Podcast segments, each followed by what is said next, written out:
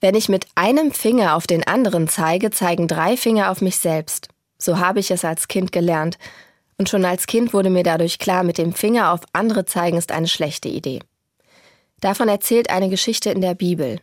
Jesus sitzt mit anderen zusammen im Tempel und unterhält sich.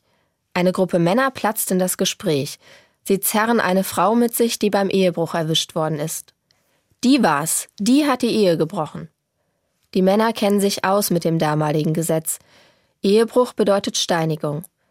Die Grausamkeit dieser Strafe trifft wie so oft vor allem die Frau. Wo ist der Mann, mit dem sie den Ehebruch begangen hat? Aber die Leute zerren nur die Frau vor Jesus. Sie fordern Jesus heraus und wollen von ihm wissen, was sagst du dazu? Jesus sagt nichts, bückt sich und malt mit dem Finger auf der Erde und schweigt. Die Männer lassen nicht locker. Sag schon, Jesus, was sollen wir mit der Ehebrecherin tun?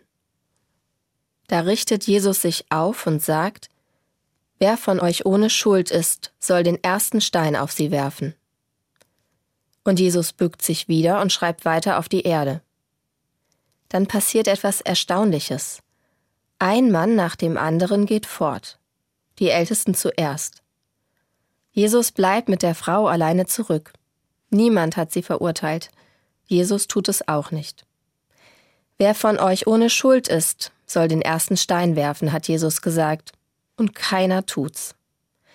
Die Ältesten begreifen es zuerst, niemand ist schuldlos. Wer mit dem Finger auf andere zeigt, bei dem zeigen drei Finger auf ihn selbst.